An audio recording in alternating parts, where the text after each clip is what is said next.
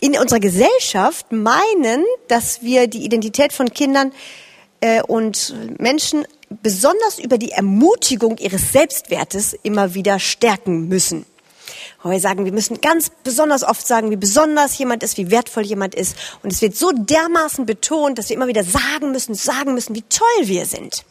Und das ist so normal geworden in unserer Zeit und Gesellschaft und so hat ein, zu einer enormen Narzissmus-Epidemie wirklich geführt. Buchstäblich gesellschaftlich ist das zum Problem geworden, dass wirklich, sei es die IHK, zum Teil äh, wirklich Alarm schlägt, dass sie sagen, wir können die Leute nicht mehr ausbilden, die sind viel zu sehr von sich selbst überzeugt, man kann die nicht mehr trainieren, man kann die nicht mehr ausbilden und äh, ist richtig ein gesellschaftliches Problem geworden, äh, dass Leute zu sehr eigentlich narzisstisch orientiert sind, was es in keiner Generation so sehr gegeben hat dass es nicht mehr nur eine äh, pathologische Einzeldiagnose ist für Leute, die richtig eine narzisstische Störung haben, sondern dass wir eine gesellschaftliche Narzissmusepidemie haben, die richtig, richtig schwierig ist für unsere Gesellschaft. Und das Spannende, als ich das mal ein paar Jahre studiert habe, ein paar äh, auch Leute, das äh, Psychologen das ähm, analysiert haben und so weiter, war das für mich sehr spannend zu merken, dass Sie schreiben, das waren dann zwei Psychologen, die das über Jahre studiert haben, die Entwicklungen in den letzten Jahrzehnten, und die haben mehrfach gesagt, dass ein großes Problem ist, dass wir als Christen also dass die Christen, also sie sind selber nicht Christen, die beiden Psychologen, die haben nur gesagt, eine der größten Schwierigkeiten, die sie sehen, ist, dass viele christliche Gemeinden und christliche Leute in die gleiche Kerbe mitschlagen und mitsagen, dass sie immer den Selbstwert steigern, immer den Selbstwert steigern, immer den Selbstwert steigern und dass das für sie die größte Gefahr ist, weil sie gesagt haben, traditionell waren die Kirchen die einzige stärkste Kraft, Demut in eine Gesellschaft hineinzubringen, die nicht schwache Leute hervorgebracht hat, aber auch nicht selbstwertübersteigerte Leute und dass es die Gemeinden eigentlich braucht in dieser Zeit, weil sie einen, die, den einzigen Gegenpol haben. Und das hat uns damals wach, wachsam sein lassen, wo wir gesagt haben, was hat Gott in seinem Königreich als Lösung hinein in diese Dynamik unserer Gesellschaft. Was bietet Gott uns an? Wie sollen wir Leute Jüngern hervorbringen, auch in unserem Team und Dienst, so dass sie nicht von sich total selbst überzeugt sind, sondern von Gott überzeugt? Das macht dich demütig. Das macht dich nicht schwach. Es macht dich sehr stark und sehr sicher aber eben nicht sicher in dir selbst. Und das Spannende ist nämlich auch, der Blick auf dich selbst, was Zeit der Narzissmus-Epidemie ist, hat sehr schwache Leute hervorgebracht. Wir haben viel stärkere psychologische Schwierigkeiten, viel mehr depressive Leute, viel mehr Probleme im psychischen Bereich, weil nämlich all das, wo du dich selbst vom Selbstwert reinsteigerst, sich nie erfüllt. Du kannst eben nicht alles werden, wovon du träumst und du bist nicht in allem der Tollste und es wird ständig enttäuscht und es ist einfach nicht real. Und genau, ihr merkt, das ist ein eigenes Seminar. Ich könnte jetzt einfach euch in ein Wochenende zu diesem Thema hineinnehmen, aber weil es so nah dran ist an dem Thema von Identität, wollte ich diese MP3 euch auch kurz erwähnen. Die ist hochinteressant für alle, die im Erziehungsbereich natürlich sind und aber eigentlich für jeden. Also für jeden, der in dieser Zeit lebt und Generationen lebt, eine super spannende MP3 zum Thema Identität. Gut. Ich wünschte, ich hätte noch drei Stunden. ich möchte euch hineinnehmen noch in einen Winkel zu diesem ganzen Bereich, dass ihr diese Schätze im Wort entdeckt und die lebendig werden, nämlich ich möchte das euch hineinnehmen noch tiefer in dieses, dass ihr sehen sollt, was Gott sieht dass ihr das Wort, wir das Wort sehen dürfen. Und mir geht's manchmal so mit diesem Sehen, was Gott sieht, wie Gott uns sieht, wie Gott unsere Heimat sieht, unseren Lebensraum sieht. Für mich ist es manchmal, dass Gott mich erinnert an dieses Spiel, ich sehe was, was du nicht siehst. Das kennt ihr auch, ne? Das haben wir geliebt als Kinder. Ich sehe was, was du nicht siehst und das ist rot. Und dann fängt man an zu suchen und sagt, ist es die rote Jacke dort? Nein, das ist nicht das, was ich gemeint habe. Ist es da hinten der rote Feuerlöscher? Nein, das ist auch nicht das, was ich sehe. Und dann sucht man, sucht man, sucht man und das Ziel ist, dass man das sieht, was der andere sieht. Und ich merke, dass das Gott manchmal mit mir macht und sagt, Esther, ich sehe gerade was, was du nicht siehst. Zum Beispiel habe ich das gemerkt in einer Situation mal, wo ich ein bisschen bedrückt war oder ein bisschen traurig und so. Und Gott hat gesagt, Esther, ich sehe was, was du nicht siehst und das ist jetzt gerade ein Grund zur Freude. Und dann musste ich anfangen zu suchen. Und gedacht, okay, Gott, was siehst du denn gerade, was ich nicht sehe, was ein Grund zur Freude wäre? Ähm, siehst du vielleicht zum Beispiel darauf, dass du da bist? Wäre das der Grund zur Freude, den du meinst? Nee, ist auch wahr, aber das ist nicht das, was ich gerade gemeint habe. Okay.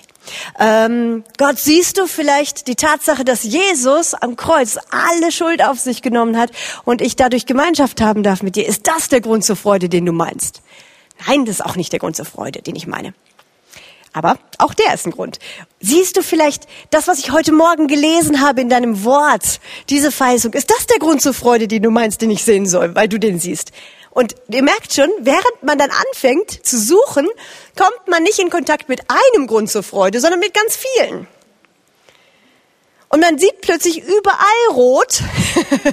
man sieht plötzlich überall einen Grund zur Freude, weil man anfängt, das zu sehen, was Gott sieht. Wer sucht, der findet dann. Und zwar immer mehr, als man erwartet hatte. Und oft auch was anderes. Gottes Perspektive ist sehr anders als unsere Perspektive. Das merkt man dann auch immer, dass Gott es nochmal anders beurteilt und ungewöhnlich beurteilt. Und auch das merkt man dann, wenn man auf seine Worte und seine Leitung einsteigt. Ich finde, das wird immer sehr, sehr deutlich an dieser Bibelstelle, habe ich euch auch reingetan, 2. Korinther 4, Vers 17, die ist so provozierend. Hier sagt Paulus, denn das schnell vorübergehende Leichte unserer Bedrängnis bewirkt uns ein über die Maßen überreiches, ewiges Gewicht von Herrlichkeit. So, wenn du jetzt gerade irgendwie in Bedrängnis bist, vielleicht schon seit einigen Monaten oder vielleicht sogar seit einigen Jahren in Bedrängnis bist unter Druck, dann kann dich diese Bibelstelle total ärgern. Du denkst, Herr, oh, das, das, ich bin schon seit Jahren jetzt dran. Ich habe seit Jahren, ich habe eine Freundin zum Beispiel, die hat seit drei, über 30 Jahren Polyarthritis und ist seit den letzten 30 Jahren fast keinen Tag schmerzfrei. Und dann liest du diese Stelle und denkst, das schnell vorübergehende Leichte der Bedrängnis, es ist weder schnell vorübergehend noch leicht. Und man kann sich an dem Wort ärgern.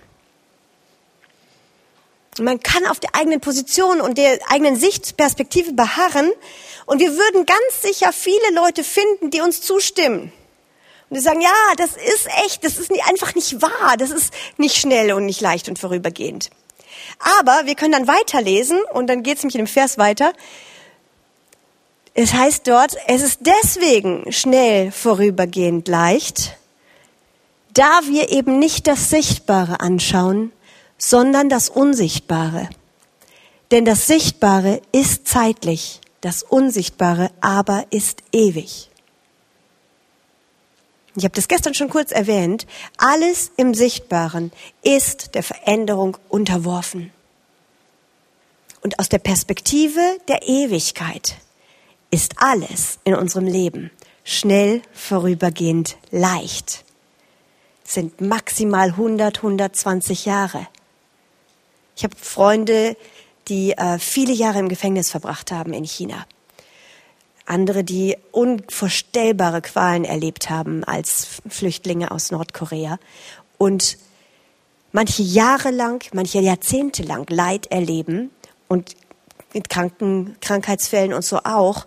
Und aus menschlicher Perspektive ist es nicht schnell vorübergehend und leicht. Aber aus Gottes Perspektive ist doch nochmal es anders.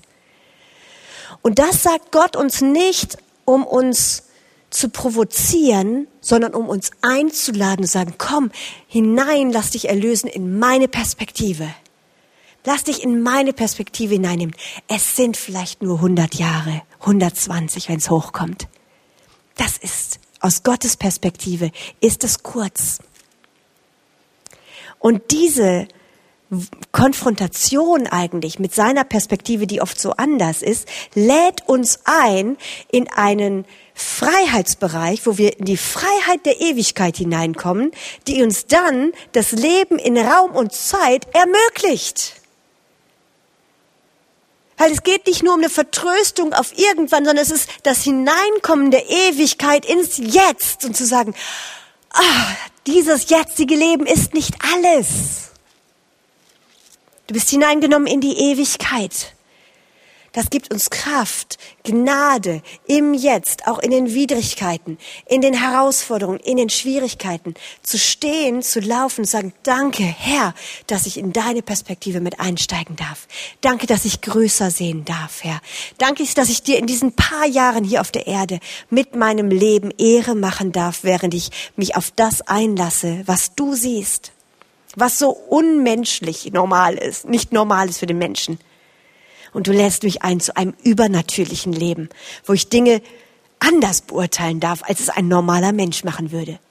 Und nicht oberflächlich geheuchelt, sondern echt. Ich weiß nicht, ob ich es morgen auch nochmal erwähne, aber ich liebe diese, meine Freundin eben, die seit über 30 Jahren da im Rollstuhl ist mit Polyarthritis, ihre ganzen äh, Hände, Beine sind äh, total verformt und ständig schmerzhaft und ständig offene Wunden, die nicht verheilen und so, die in fast keiner Position irgendwie bequem sitzen oder liegen kann und das seit Jahrzehnten, solange ich sie kenne. Und diese Frau ist überfließend von Leben die über, übertrifft hundert andere im selben Raum oft an sprudelnder Lebensfreude. Und nicht gemacht. Also das kannst du nicht. Du kannst das nicht übertünchen 30, 40 Jahre lang. Das ist echt. Das ist für mich, ich, ich liebe das, sie anzugucken, obwohl es einerseits ich mit ihr mitleide, weil es so wirklich brutal ist, diese, die Schmerzen und die Qual und es, leide ich auch mit ihr mit und gleichzeitig bin ich so dankbar jedes Mal, wenn ich sie anschaue und sage, ich sehe was von der Herrlichkeit Gottes mitten im Leid. Wie herrlich, dass Gottes Reich triumphiert, noch im Angesicht der Widrigkeiten, im Angesicht der Feinde, ist da ein reich gedeckter Tisch und ich sehe es an ihren Augen, ich sehe es an ihrem Lachen, ich sehe es an ihrem ganzen Sein. In diese Art Perspektive lädt Gott uns ein. Wir dürfen, können, sollen sehen, was er sieht.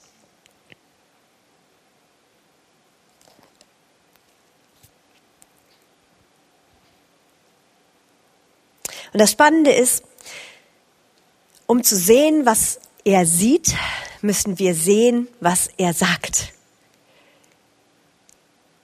Und das ist spannend, dass wir tatsächlich sehen, was jemand sagt. Denn wir sehen, wenn wir hören. Wir sehen etwas, wenn wir etwas hören. Wir denken nämlich in Bildern. Wenn wir etwas hören, sehen wir gleichzeitig das, was wir hören. Ich äh, erzähle euch da mal ein Beispiel, jetzt einfach mal von mir. Ich habe letztes Jahr ein Auto gekauft, ein neues. Und während ich das jetzt sage, äh, habt ihr ein Auto vor Augen. Kein Motorrad, kein Roller, kein Fahrrad, sondern ihr habt ein Auto vor Augen. Und wenn ihr genau hingehört habt, habt ihr hoffentlich ein neues Auto vor Augen. Ich habe ein neues Auto gekauft letztes Jahr. Aber Fakt ist, hier im Raum, die meisten von euch werden noch ein sehr vages Bild von einem Auto haben. Manche von euch haben sich vielleicht ein Bild gleich ausgedacht. Hat jemand von euch schon eine Farbe vor Augen? Also außer die, die mein Auto kennen. Die dürfen jetzt nicht mitreden. Du hast es schon gesehen. genau. Ähm, genau, aber die Sache ist die, wer es noch nicht gesehen hat, äh, deswegen, wer es noch nicht gesehen hat, hat eine, stellt sich was vor, aber hat es noch nicht präzise. Und immer, normalerweise eben sehen wir ein Bild. Wenn ich sage, ich habe mir ein Auto gekauft, dann denkt ihr nicht als erstes A-U-T-O. A-U-T-O hat Esther jetzt gekauft wir denken nicht so, wir sehen ein Auto. Esther hat sich ein Auto gekauft. Okay. Und je mehr man dann redet und es klarer macht, ähm, wird dann deutlicher, was für ein Auto. Also wenn ich dann eben, wie wir jetzt gehört haben, ist ein weißes Auto. Es ist also kein rotes, kein silbernes, ein weißes Auto. Jetzt habt ihr alle ein weißes Auto vor Augen. Aber es gibt noch ganz unterschiedliche Marken und einige von euch haben sich vielleicht gleich ein ein Auto gedacht, das vielleicht ihr denkt, was für mich passen könnte, oder ihr habt euer eigenes Lieblingsauto gesehen, das ihr euch kaufen würdet oder so. Wir sehen ein Auto, ein Bild vor Augen. Ähm, und dann, wenn ich, je präziser ich spreche, desto klarer seht ihr dasselbe Bild. Wenn ich dann sage, es ist ein Hyundai Kona, äh, ein koreanisches Auto, mein drittes koreanisches Auto, drittes koreanisches Auto, yay, Hyundai! genau. Und diejenigen von euch, die die Hyundai-Serie kennen, die haben jetzt vielleicht das Auto auch vor Augen oder eben diejenigen, die es schon draußen gesehen haben. Und ich habe euch auch ein Foto mitgebracht, das dürft ihr auch mal zeigen. So sieht es aus, das ist mein Auto. Und eben, wenn es dann gesehen hat, dann könnte das Bild auch wieder weg sein, es könnte da sein, aber ihr hättet dieses Bild dann vor Augen. Man denkt dann an dieses Auto, wenn ich von meinem Auto spreche. So, das ist das eine. Wir denken in Bildern, ähm, aber dass wir etwas hören und dann sehen, heißt noch nicht automatisch, dass wir es auch glauben. Und ich könnte euch ja sonst was erzählen. Es könnte ja ein Leihwagen sein. Selbst wenn er draußen vor der Tür steht, heißt ja noch nicht, dass ich den wirklich gekauft habe. Ähm, es könnte auch jemand anderem gehören, dass ich mir den nur von einem Teammitglied geliehen habe oder so. So, es ist alles, dass ich das sage, heißt noch nicht, dass ihr mir das glauben müsstet. Denn wenn ihr mich zum Beispiel als notorische Lügnerin kennen würdet und sagt, also Esther erzählt immer einen Kram, die, der stellt immer irgendwas ein und erzählt dir das Blaue vom Himmel, und ihr wüsstet, mein Wort ist nicht so recht zu trauen, dann könntet ihr zwar vielleicht manchmal sehen, was ich sage, und ihr würdet es trotzdem noch nicht glauben können. Und wenn ich, wenn ich sagen würde, ich habe mir ein neues Auto geliehen und ihr könntet das ausleihen dann mal oder du kannst es mal ausleihen, wenn du kommst und so und dann, dann ja, würdet ihr das sehr mit Vorsicht genießen, wenn ihr mir nicht vertrauen könntet als Person. Genauso ist es mit Gott auch. Erst wenn wir überzeugt sind, dass jemand vertrauenswürdig ist, der etwas sagt, dann können wir es hören, sehen, aber auch glauben und als wahr annehmen.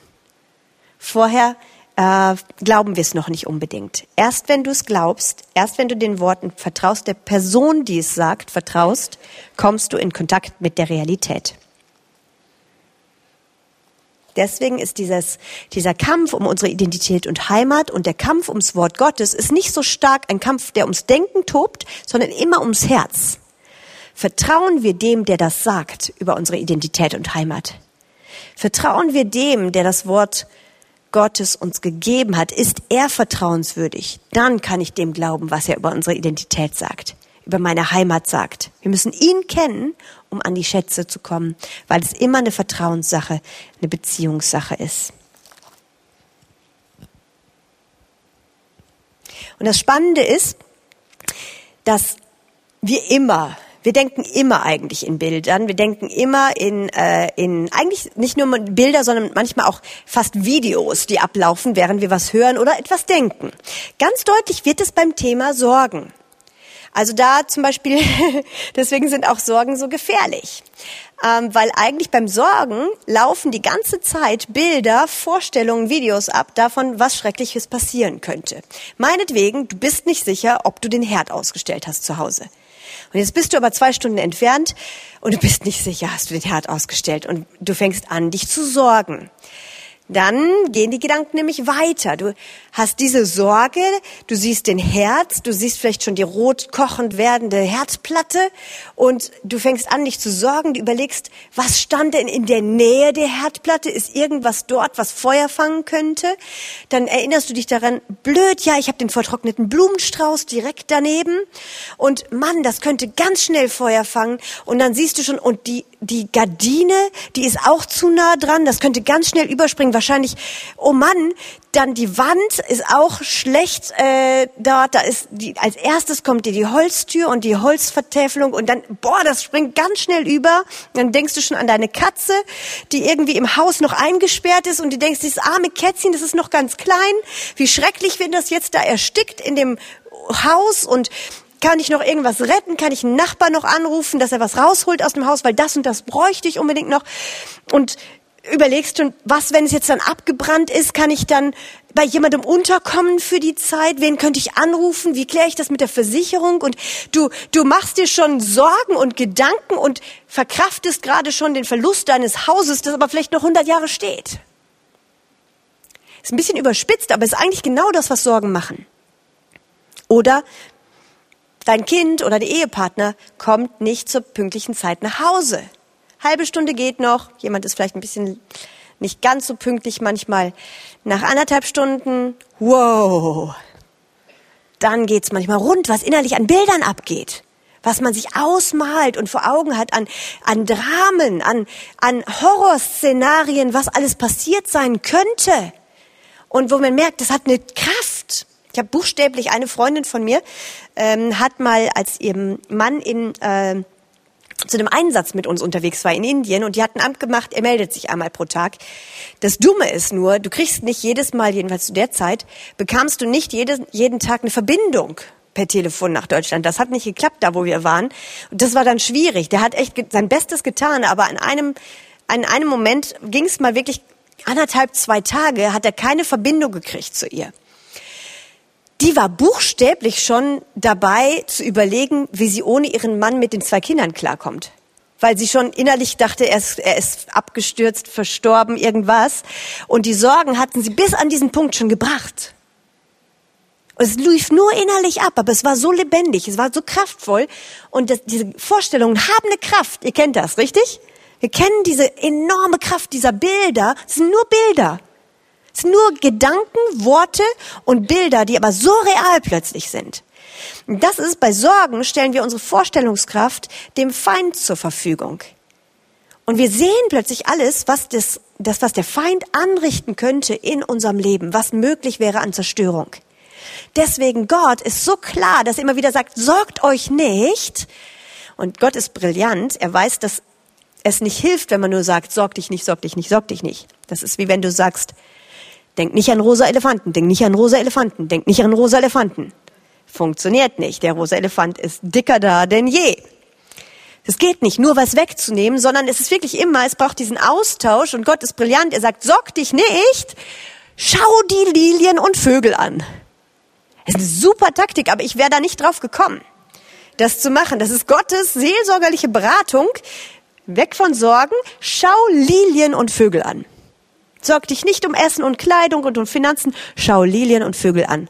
Wir haben mal einen ähm, eine Geschichte von einem äh, Gemeindeleiter mitbekommen dann, der hatte so eine reale, schwierige Finanzkrise mit der Gemeinde. Die hatten äh, riesige Hypothek auf, für irgendwas aufgenommen und die waren dann, wollten irgendwas noch bauen und die Finanzen hinten und vorne hat das nicht geklappt und so. Es war richtig eine dicke, schwierige Krise und die hatten schon zwei, drei schwierige Sitzungen als ältesten Team und Leiterschaft dort gehabt und jetzt stand diese nächste Sitzung an und er sagte, das ist so schwierig und wir sehen keinen Ausweg. Und er war so im Gebet vorher, in der Vorbereitung als Pastor und hat gesagt, Gott, was sollen wir machen? Und Gott hat gesagt, schaut euch die Lilien an. Und dann hat er gesagt, das machen wir. Dann ist er losgefahren und hat Lilien gekauft.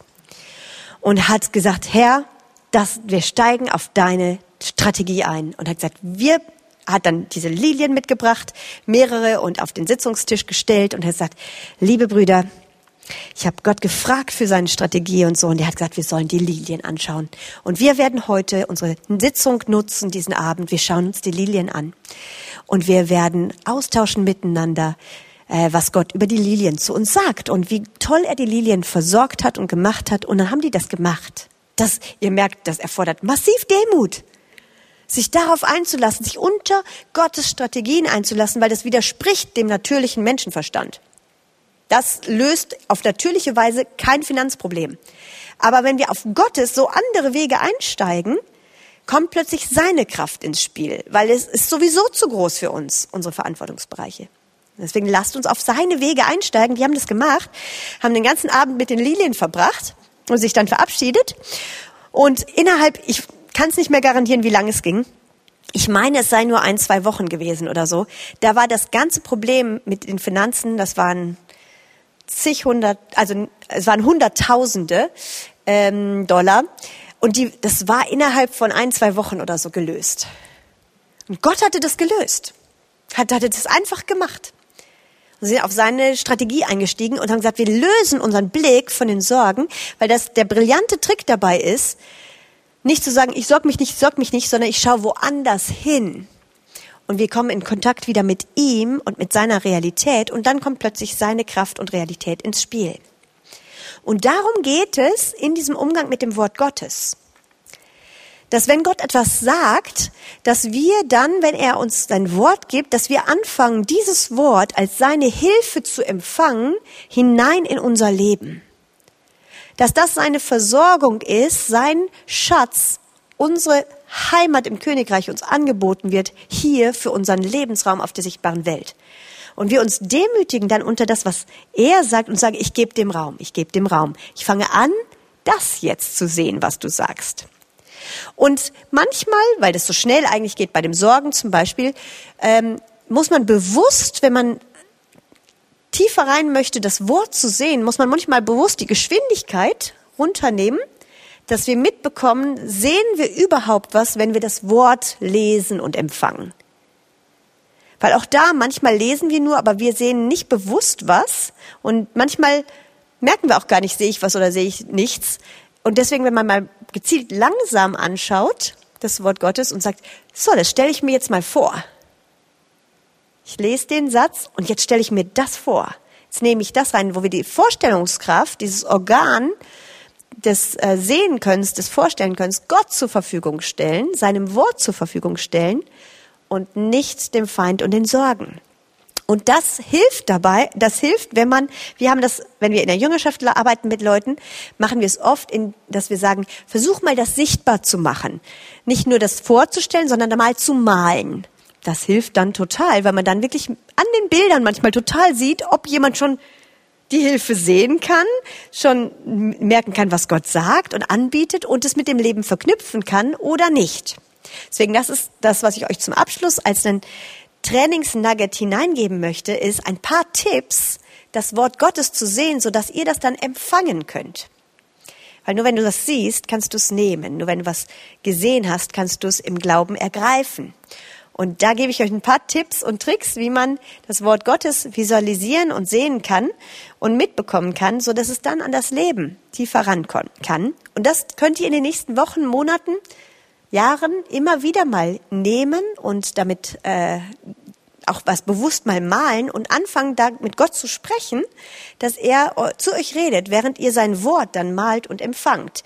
Ähm, könnt ihr natürlich sagen, Herr, welchen, welches Wort, welchen Bibelvers, welche Schriftstelle gibst du mir in diesem Jahr oder in dieser Woche oder in dieser konkreten Situation, weil das Wort Gottes will immer in Raum und Zeit landen. Also es ist immer wirklich eine Frage, welche Worte gibt Gott dir für diese Zeit oder für eine bestimmte Lebensphase. Manche Worte hast du vielleicht für dein ganzes Leben von Gott bekommen. Weil merkt, das sind Lebensverse, die durchziehen mein ganzes Leben. Aber auch welche Worte gibt Gott dir vielleicht in ein neues Jahr hinein oder in eine bestimmte Lebensphase, für eine Zeit einer Schwangerschaft zum Beispiel oder eine Zeit von, äh, eine Übergangszeit, in der man sich befindet, von Orientierung oder so oder ähm, ja, verschiedene Phasen unseres Lebens. Was für Worte gibt Gott uns da? Wo sollen die drin landen? Und diese Worte dann konkret nicht nur zu sprechen, zu empfangen, zu reden, sondern auch mal zu malen, sichtbar zu machen, kann ganz, ganz stark sein. Welche Worte gibt Gott dir für deinen Arbeitsplatz? Welche Worte von Versorgung gibt Gott dir für deine Familie? Euer Leben zu Hause, in, manchmal auch in einzelnen Räumen. Welche Worte, welche Lebensräume hat Gott für euch in eurem Wohnzimmer? Das kann auch manchmal von Zeit zu Zeit ändern, sich, sich ändern. Ihr habt heute Morgen das gesehen oder heute Nachmittag mit den grünen Wiesen. Wenn dir Gott sagt, ich habe die grünen Wiesen für dich, ist das auch die Frage, Herr, wo hast du diese grünen Wiesen für mich? Im Arbeitsplatz? Soll ich da auf den grünen Wiesen mich bewegen in der Identität und Heimat als eine, die auf den Wiesen von Psalm 23 sich bewegt? Oder sind die grünen Wiesen für mich da, wenn ich in der U-Bahn bin? Wo sollen diese grünen Wiesen gerade landen, Herr? Wo soll diese Versorgung landen? Wo möchtest du die für mich haben? Ich habe mal gerade die grünen Wiesen, deswegen fällt mir das gerade ein, habe ich mal in einem Seminar sehr lebendig erlebt mit einer Gruppe äh, von Bibelschülern. Wir hatten einen drei, Ta drei, vier Tage Intensivtage, da haben wir von morgens bis abends gelehrt. Ähm, und äh, so am letzten Tag waren alle so dicht, voll dicht bis oben hin und so, boah, das war so intensiv und es war sehr gut und so, aber es war echt intensiv und wir waren so in der Anbetung und ich habe gedacht, Herr, wir sind alle müde es geht irgendwie, es geht fast nichts mehr rein. Wie möchtest du uns heute versorgen? Wie sollen wir uns heute bewegen? Und während ich das so gefragt habe, habe ich sofort den ganzen Raum, den ganzen Schulungsraum gesehen, überall Gras, überall grüne Wiesen. Und ich habe sofort gemerkt, Gott sagt, heute dürft ihr auf den grünen Wiesen lagern und den letzten Schulungstag auf den grünen Wiesen haben. Und ich habe das gesehen, ich war gleich gestärkt, während ich das empfangen habe und gesagt habe, wow, das ist super. Ich habe mich gleich gefühlt wie draußen Unterricht, ne? so warmer Tag, man geht mit der ganzen Klasse mal raus. Das ist immer ein ganz, ganz, ganz anderes Gefühl als im Klassenraum. Ist nicht total effektiv unbedingt, aber ähm, es, es fühlt sich schön an. Es ist toll. Und so war dieses Gefühl für mich. Ich dachte, das ist cool. Ja, ich gerne heute her in der Sonne auf der Wiese. Super. Und ich habe das nur kurz kommuniziert der ganzen Klasse auch und habe gesagt, so, also ich bin ein bisschen müde. Ich habe gemerkt, ich glaube, wir sind alle ein bisschen müde. Es war voll intensiv, drei, vier Tage ich habe gerade gebetet und Gott hat diese grünen Wiesen für uns heute. Und ihr dürft das mit mir sehen. Hier der ganze Schulungsraum ist voll mit den grünen Wiesen und habe ihnen das so gesagt. Und die sind alle drauf eingestiegen. Und innerhalb von zwei Minuten war der ganze Raum, hat sich ganz anders angefühlt. Waren immer noch dieselben Menschen. Wir haben immer noch so intensiv gearbeitet gehabt, ein paar Tage hindurch. Aber alle waren plötzlich in einer ganz anderen Atmosphäre. Und es war nur dieser schlichte Vers aus Psalm 23. Der hat den ganzen Tag verändert. Es war Vollkraft da, Leben da, wir haben ganz anders uns bewegt. Aber im Sichtbaren war es der gleiche Schulungsraum, war auch nicht der Boden, war nicht im sichtbaren Grün, aber im Unsichtbaren war das alles voll grünen Wiesen. Und es ist real. Das Wort will landen in deiner Realität, deines Alltags, deines Lebens. Welches Wort soll wo hinein? Und ich gebe euch da einfach ein paar bildliche Beispiele mal zu diesem Bereich von Visualisierung, dass ihr noch ein bisschen mehr seht, was ich meine und euch ein paar Tipps geben kann, wie ihr das verknüpfen könnt mit eurem Leben. Weil ich empfunden habe, dass um in Kontakt kommen, zu kommen mit diesen Schätzen von eurer Identität und Heimat und der Versorgung aus dem Wort, dass ich euch das doch hineingeben soll. Und dieses erste Bild habe ich hier mal vom ERF genommen. Die haben so gute Bilder oft gehabt. Hier haben wir mal die Stelle aus Epheser 5, Vers 26, das Wort sichtbar gemacht. Er hat sie gereinigt durch das Wasserbad im Wort. Und hier sieht man das so herrlich. Äh, für die Aufnahme sage ich es auch nochmal. Da ist wirklich die Bibel einfach mal gemalt und dann ist so ein Pool reingemalt, ein Wasserbad, wo man reinspringen kann und dann nass Leute dann da raustreten aus dem Wasserbad im Wort. Und plötzlich wird dieses Wasserbad im Wort sind nicht nur Worte, sondern ist eine Realität wo jemand reinspringen kann und merkt, wow, im Wort habe ich nicht nur Heimat, nicht nur grüne Wiesen, da, da finde ich ein Wasserbad im Wort. Und allein schon das mal zu sehen macht was, stimmt's? Plötzlich merkt man, wow, das ist cool. Und wir dürfen es eben nicht nur eine, als eine schöne Veranschaulichung sehen, sondern es ist ja real. Und das Erste, was ich jetzt hier machen würde, weil das ist mal nur das Wort sichtbar gemacht, ich habe dann äh, dieses Wasserbad habe ich gebraucht in der realen äh, Lebenssituation und habe gemerkt, das benötige ich und deswegen habe ich das dann, jetzt darfst du es anwerfen mal, ich habe das gebraucht, als ich in der Superma im Supermarkt gearbeitet habe. Mal habe ich eine Zeit gejobbt dort, ähm, vor auch seit 20, 22 Jahren oder so. Und das ist echt ein harter Job an der Supermarktkasse. Also das ist echt, oh, da laden fast alle möglichen Leute, laden ständig ihren Müll ab bei dir ist einer der brutalsten Jobs dort zu sitzen. Man kennt sich ja immer nur selber. Ich habe gedacht, alle Leute sind so nett wie ich als Leute, jemand, der einkaufen geht. Aber Mann, oh Mann, du wirst echt zugemüllt an der Supermarktkasse. Also jeder Zweite lädt seinen Frust bei dir ab, total. Und du fühlst dich echt zugemüllt. So nach ein, zwei Stunden habe ich mich echt oft mies gefühlt, weil irgendwie jeder schlecht drauf war. Und ich habe manchmal gemerkt, boah, das ist, das ist schwer zu ertragen. Und ich habe dann in den Pausen, in den Frühstückspausen oder so, das Wasserbad genutzt oft. Ich bin dann von der Supermarktkasse, deswegen da ist die Supermarktkasse, ich sitz da dran. Äh, und dann habe ich gemerkt, ich brauche das Wasserbad und bin in der, in der äh, Frühstückspause dann immer kurz ins Wasserbad. Ach, danke Jesus für das Wasserbad deines Wortes. Danke, dass du mich reinigst von all dem Unreinheit und Müll. Danke, reinige mich davon und bin wieder zurück an die Supermarktkasse, ganz erfrischt. Später habe ich das nicht mehr in der Kaffeepause gemacht, sondern gemerkt, ich muss ja gar nicht auf die Kaffeepause warten. Ich kann ja gleich gereinigt werden. das ist ja real. Das Wort reinigt uns von, von äh, Unreinheit, von Unsauberkeit, auch von Worten, die andere Leute sprechen oder die sie mitbringen. Und es ist real. Und so hat sich dann dieses Wort, er reinigt uns, er hat sie gereinigt durch das Wasserbad im Wort, kann man empfangen dann mitten in die Situation, wo du es benötigst. Danke, Herr, für dein Wort. Ich danke dir für die Worte, die du mir gegeben hast in dieser Zeit. Hab ein paar von den Worten, die er mir zur Versorgung gegeben, gegeben hat, auch gesprochen. Und diese Worte der Verheißungen, die ich bekommen habe für die Zeit, haben mich gereinigt von dem, was im Alltag da mir entgegenkam. Und so war das dann schön sichtbar für mich. Anderes Beispiel. Hier seht ihr einen Strudel. Als ich mal zu einem Einsatz in Indien unterwegs war mit äh, Moni zusammen, da war so eine Phase, da hat Gott gerade mein Leben ziemlich umgebaut nochmal und äh, mir dieses ganze Leben im Geist tiefer beibringen wollen. Und ich war aber echt manchmal voll überfordert, äh, weil ich äh, nicht mit einer so starken Umbauaktion gerechnet habe bei Gott. Und ich war manchmal so frustriert, dass es nicht schneller ging bei mir und ich nicht besser drauf war und ich habe mich wie in einem Strudel gefühlt, emotional und überfordert von den Herausforderungen und Anforderungen und dies und das und so, das war so mein Gefühl. Äh, emotional und äh, kräftemäßig wie in einem Strudel so am Überleben. Moni hatte dann an einem Tag ähm, die äh, indischen Mitarbeiter auch da einfach mal gebeten zu beten für, für jemanden aus dem Team, ohne dass sie wussten, wer es war und hat nach ein, hat Eindrücke von ihnen aufgeschrieben und gesammelt für mich und hat mir die dann weitergegeben. Und einer dieser Eindrücke war, dass jemand gesagt hat, die Person sieht einen Strudel und fühlt sich wie in einem Strudel, aber die Realität ist, dass sie nicht in einem Strudel ist, sondern dass es da eine Brücke gibt und auf dieser Brücke steht diese Person und der Strudel scheint zwar ganz nah, aber die Person ist nicht im Strudel, sie ist auf der Brücke. Eigentlich ein super Wort.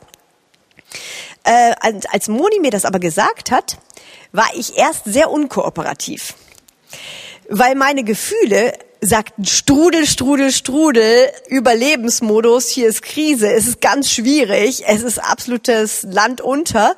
Und jetzt kam eigentlich das Wort mir zur Rettung, aber meine Gefühle sprachen halt voll dagegen. Also ich, spült, ich spürte gerade Strudel. Ich spürte gerade untergehen. Und jetzt kommt eigentlich das Wort mir zur Rettung, aber es erfordert Demut, wie ich gesagt habe gestern. Ich werde nicht bestimmt durch das, was ich fühle oder denke. Ich werde nur bestimmt durch das, was ich glaube. Und da ist die Frage, wem glaube ich mehr? Glaube ich jetzt meinen Gefühlen mehr? Oder lasse ich mich ein auf das, was Gott sagt, glaube ich ihm mehr und fange ich an, das zu sehen, was er sagt? Es erforderte Demut mich zu demütigen unter seine Perspektive und sein Wort. Und dann habe ich das nächste Bild, habe ich angefangen, habe gesagt, Herr, jetzt nach ein bisschen, also ich war, wie gesagt, ich war echt eine schwierige, störrische Person an vielen Punkten. Irgendwann habe ich mich darauf eingelassen und mich gedemütigt. Herr, es tut mir leid, ich bin so widerspenstig, aber jetzt, ich fange an, das zu sehen, was du sagst. Da ist eine Brücke. Dann habe ich angefangen, die Brücke zu sehen und gemerkt, okay, wow, das ist eine gute Botschaft, wenn da eine Brücke ist. Ich höre den Strudel, ich sehe den Strudel, ich spüre gerade den Strudel, Strudel, aber da gibt es eine Brücke. Und dann das nächste noch. Und jetzt sehe ich mich auf der Brücke. Es hat total Disziplin gefordert, dass ich sage, ich sehe mich jetzt auf der Brücke. Wenn du das sagst, Herr, will ich das sehen, dass das real ist und nicht das nur sehen, was ich fühle, nämlich, boah, ich bin hier am Ertrinken. Und dann habe ich das gesehen und habe hab gesagt, Herr, ich glaube deinem Wort, ich glaube dem, dass du mir das zuwirfst jetzt als ein prophetisches Wort hier hinein in meine Situation. Ich fange an, das jetzt gerade in meiner Situation zu sehen, mich auf der Brücke zu sehen und dann das nächste Bild. Und dann irgendwann, während ich dem Raum gegeben habe, habe ich auch gemerkt, wow, jetzt sehe ich mehr die Brücke als den Strudel. Und dieses simple prophetische Wort, das jemand als Eindruck für mich hatte, hatte die Kraft, mich aus dem Strudel zu lösen, während ich dem Raum gegeben habe. Ich gesagt habe, ich glaube dir, Herr. Ja, da ist ein Strudel, aber danke, Herr, ich platziere mich mit meinem Leben auf die Brücke. Die ist auch real, genauso real wie der Strudel. Frage ist nur, wo platziere ich mich hin? Es sind ja nur Worte, nur Gedanken, nur Worte. Und die Frage ist, welchen Worten glaube ich mehr? Und während wir das sehen, was dann Gott sagt, löst uns das von den Nöten, in denen wir gerade real drin sind. Nächstes Beispiel. Das finde ich auch einen ganz tollen Vers, Psalm 81, Vers 2. Singet fröhlich Gott, der unsere Stärke ist. Und hier haben wir so einen kleinen äh, Boxer im Ring ähm, gegen einen Riesen. Und dieser kleine Boxer, der dem Riesen gegenübersteht, äh, trällert eben fröhlich ein Lied diesem Gott, der unsere Stärke ist. Und allein das finde ich schon ein tolles Bild. Ähm, aber wenn ich jetzt jemanden in der Jüngerschaft hätte und er hat diesen Vers von Gott bekommen, dass Gott ihm diesen Vers gibt und er hätte das gemalt, dann hätte ich diese Person jetzt ein paar äh, dieser Person jetzt ein paar Fragen gestellt und hätte dann würde dann sagen, das ist genial, der Bibelvers Vers ist super, aber um in mit der Realität des Wortes in Kontakt zu kommen, würde ich gerne wissen, wie heißt denn der Riese, vor dem du gerade stehst? Was ist das für ein Riese, vor dem du gerade stehst und wie redet der? Das ist dann das nächste Bild. In diesem Fall, da hatte ich es nämlich gerade mal mit Leuten zu tun, die äh, viel Leiterschaftsverantwortung hatten und die ein bisschen angespannt waren, Angst hatten vor Burnout und Stress. Und der Riese, den die gerade hatten, war diese Angst vor Burnout und Stress. Und dieser Riese hat immer gesagt, das ist alles viel zu viel, das schaffst du nicht. Wenn du so weitermachst, dann wirst du im Burnout landen und, und, und, und, und. Und es war sehr konkret. Das war eine Not, die diese äh, Leiter, mit denen ich gearbeitet hatte, gerade hatten. Vor diesem Riesen standen sie gerade. Und angesichts dieses Riesen waren sie jetzt platziert und angesichts dieses Riesen durften sie jetzt singen dem Gott, der ihre Stärke ist. Aber das wäre gleich meine nächste Frage zu dem Bild. Wo siehst du denn jetzt Gott in dem Bild, dem du singst? Weil im Moment sieht man nur den kleinen Winzling dort angesichts des Riesen und das ist schon ein bisschen beängstigend. Trällern kannst du erst, wenn du Gott siehst. Du musst Gott sehen in dem Bild. Wo siehst du denn Gott in dem Bild? Und das wäre meine nächste Frage gewesen. Siehst du Jesus, den Gott, der deine Stärke ist, hinter dir? Oder siehst du ihn, nächstes Bild, zwischen dir und dem Riesen? Oder siehst du ihn in dir, Christus in dir, der vor dem Riesen steht und der Riese wundert sich, weil er denkt, das ist so ein kleiner Kerl, aber du weißt, Christus ist in mir und deswegen kannst du singen. Oder das nächste, siehst du dich in Christus? Dann kannst du berechtigterweise singen angesichts des Riesen, weil du den Gott siehst, der größer ist, der deine Stärke ist. Aber erst wenn du es sichtbar machst, merkst du, musst, kannst auch Fragen stellen. Sehe ich überhaupt was? Und was sehe ich? Wo sehe ich Jesus? Wichtig auch ist da oft zu fragen, wo sehe ich Gott als Person? Ich habe manchmal nur wie nur nie eine Kraft oder die Stärke gemalt oder Licht oder irgendwas. Und es fehlte Jesus als Person. Das war dann ganz spannend zu sehen bei den Bildern, wo ich gemerkt habe, ah ja, Gott, ich hab, nehme dich oft nicht als reale Person wahr, sondern ich nehme mehr deine Kraft oder deine Lichtströme oder so. Das male ich immer, aber dich als Person sehe ich nicht real. Und dann habe ich gesagt, Herr, ich möchte dich als reale Person erleben und empfangen in meinem Leben hinein. Und das letzte Beispiel. Ein Vers, den ihr wahrscheinlich sofort entdeckt. Das habe ich auch mal vor einigen Jahren dann gemalt. Welcher Vers ist das?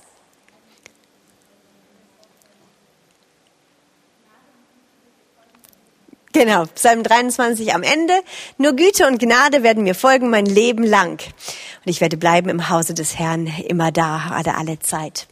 Und das habe ich dann auch mal äh, in einer Phase habe ich Güte und Gnade, die mir folgen, einfach mal gemalt. Und ich habe gleich, während ich dann gesagt habe, wie folgen mir denn Gnade und Güte, habe ich sie personifiziert gemalt, weil ich gemerkt habe, okay, so ich habe sie mal als Frau Gnade und Frau Güte. Wahrscheinlich habe ich da gerade auch irgendwie Pilgerreise gelesen oder, gelesen oder irgendwas, wo alle immer personifiziert waren.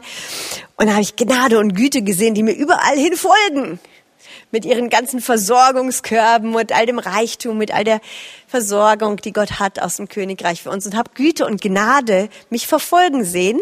Und dann habe ich geschrieben noch, hier dann jetzt hier mal für dieses Jahr ein paar Sachen aufgeschrieben. Ich hatte dann aufgeschrieben, wo hinein folgen mir denn Gnade und Güte? Wo laufe ich denn gerade hin? Und dann gesagt, okay, Gnade und Güte folgen mir hinein in die Schulvorbereitungen, in die Büroarbeiten, in die Einsätze, in die Seminare. Und dann kann ich dieses Wort, das ja nur aus Psalm 23 einfach ist, kann ich empfangen hinein in mein Leben. Die Gnade und Güte sind mir heute Morgen gefolgt hier in mein Büro. Es ist nicht weit weg, die Gnade und die Güte. Ich muss die nicht herbeibitten. Im Gegenteil, ich kriege die nicht abgewimmelt. Die verfolgen mich. Die kommen mir immer nach. Kannst auch nicht die Tür zumachen, die kommen da durch. Gnade und Güte verfolgen dich dein Leben lang. Und es ist eigentlich gut zu wissen. egal wie klein dein Büro ist, Gnade und Güte kommen mit rein, sind immer nah, immer da. Und da brauchen wir sie auch. In unserem Leben. Dass wir die Realität der unsichtbaren Welt, die Realität des Wortes Gottes, die Realität unserer Heimat empfangen in unserem realen Leben. Ich habe ein paar Tipps. Ich weiß nicht, habe ich die Folie hier auch? Ja, ich, die lasse ich mal da kurz dran. Dann könnt ihr, wenn ihr wollt, die auch nochmal abfotografieren oder schreiben, wie ihr möchtet. Äh, ein paar Tipps, die aus der Jüngerschaftspraxis, die wir nutzen äh, zur Visualisierung, äh, die hilfreich sind. Wenn ihr ein Wort, das Gott euch gegeben hat für dieses Jahr oder für eine Lebensphase, etwas, was Gott euch zur Hilfe gibt hinein ähm, und das malen wollt, dann erster Tipp, bleibt möglichst genau am Text manchmal, gerade wenn Leute ein bisschen künstlerisch äh, drauf sind oder so, oder äh, dann, dann kommt alles Mögliche mit rein ins Bild, was vielleicht gar nicht im Bibelvers mit drin ist. Dann taucht das Kreuz damit auf, dann taucht die Sonne der Gerechtigkeit damit auf. Das ist ja alles gut, aber bleib mal nur bei dem Text, den du jetzt gerade gelesen hast, dass du wirklich mit diesem Wort in Kontakt kommst, mit dem, was dort drin steckt. Nicht mit dem, was in dem anderen oder was in deiner Theologie ist, sondern einfach mal nur dieses Wort, das Gott dir jetzt gegeben hat. Also bleib möglichst genau am Text, mal nicht einfach deine Theologie. Dann das zweite, mal das Wort in Kombination mit dem Lebensbereich, in dem es landen soll. Eben, entweder dein Büro oder deine Familiensituation oder deinen Alltag oder was auch immer, wo du merkst, da soll es landen. Deine U-Bahn-Fahrten, wo du merkst, da brauche ich Gottes Hilfe oder Gespräche mit einer bestimmten Person, dann malst du diese Person und dich und sagst, wie landet dieses Wort in dieser Situation? Verknüpft es immer mit der Situation deines Lebens, in der du diese Hilfe brauchst, dass du das mitmalst. Und es klingt simpel, während ich das jetzt hier sage. Die Erfahrung ist, dass wenn wenn ich das, meistens, wenn ich Zeit habe, mit Leuten das dann live mal zu machen, sagen so, wir nehmen jetzt mal gerade, fragt von Psalm 23 einen Vers und verknüpft den mal mit einem, empfangt den in einen Lebensbereich und malt das mal. Den meisten fällt es total schwer noch, das mit dem Lebensbereich zu verknüpfen. Es klingt recht simpel, aber 80, 90 Prozent können das noch nicht malen. Ich bin jedes Mal erstaunt, weil es so einfach klingt. Und doch beim Malen wird dann deutlich, dass wir es nicht gewohnt sind, das Wort so real zu adaptieren und mit unserem Leben zu verknüpfen, dass es wirklich landet.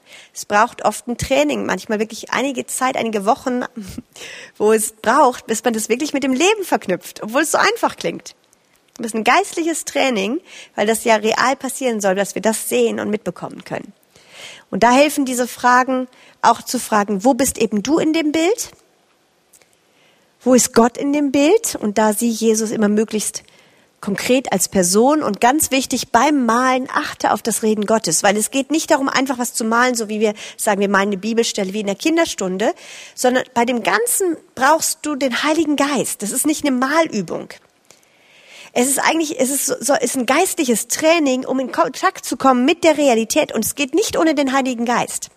Es ist nicht eine intellektuelle Fähigkeit oder eine kreative Fähigkeit, die du da ausbilden sollst, sondern musst mit Gott in Kontakt sein, in Gespräch sein und brauchst den Heiligen Geist, sagen, Herr, hilf mir, leite mich und wo siehst du mich? Wo sehe ich mich? Und währenddessen eigentlich ein Zwiegespräch mit Gott ist, eine Gebetszeit ist, während du das sichtbar machst und dieses Wort mit deinem Leben verknüpfst und empfängst. Und das habe ich empfunden, euch noch reinzugeben als ein, ein dieser Schätze, die ihr nehmen könnt, auch in die nächsten Wochen, Monate hinein, äh, weil ich wirklich bin zutiefst überzeugt, dass unsere Identität und Heimat in Christus im Wort zu finden ist.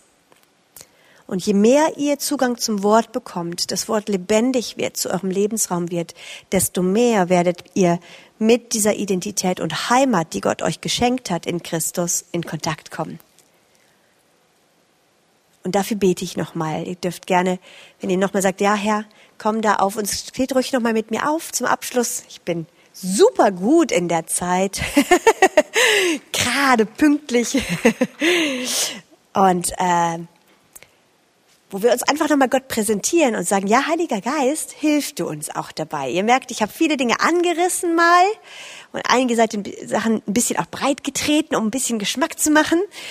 Und äh, da sind aber wirklich Welten, die es zu entdecken gibt und Schätze im Königreich. Und dafür möchte ich gerne nochmal beten und ich danke dir, Heiliger Geist, dass wir uns dir anvertrauen dürfen. Danke, dass du der bist, der uns in alle Wahrheit leitet und der der beste Heimatkundelehrer ist, Herr. Und so bete ich heute, Heiliger Geist, nimm du jeden hier im Raum und auch jeden, der hinter die Aufnahmen noch hört, an deine Hand. Und nimm jeden hinein in tiefere Heimatkundelektionen, zu erkennen die Breite, Länge, Höhe, Tiefe deiner Liebe, deines Reiches, deiner Realität. Und wir vertrauen uns dir an, Herr, und dem Wort deiner Gnade, das fähig ist, alles zum Ende zu bringen und zu vollbringen. Nicht nur, wozu du es gesandt hast, sondern auch, was du vorhast mit uns und unserem Leben. Hier hast du uns, Herr. Uns geschehe, wie du sagst, Herr. Wenn du das auch sagen möchtest nochmal, dann bete es selber nochmal aus. Du sagst, ja, Herr, mir geschehe, wie du sagst. Uns geschehe nach deinem Wort, Herr. Wir präsentieren uns dir, setzen unser Vertrauen auf dich und nicht auf uns selbst, Herr. Und ich segne euch als diese Söhne, Töchter, Erben, Miterben, Hausgenossen, als Heilige und Geliebte, als Fremdlinge in dieser Welt, Bürger des Königreiches Gottes, segne ich euch, dass der Gott, der euer Leben errettet und erlöst hat, euch tiefer nehme hinein in eure Heimat und Identität in ihm. Er erleuchtet die Augen eurer Herzen, dass ihr sehen könnt. Ihn zuallererst, aber auch eure Berufung und Identität, den Reichtum der Herrlichkeit eures Erbes und die Auferstehungskraft, die in Christus ist. Amen. Amen.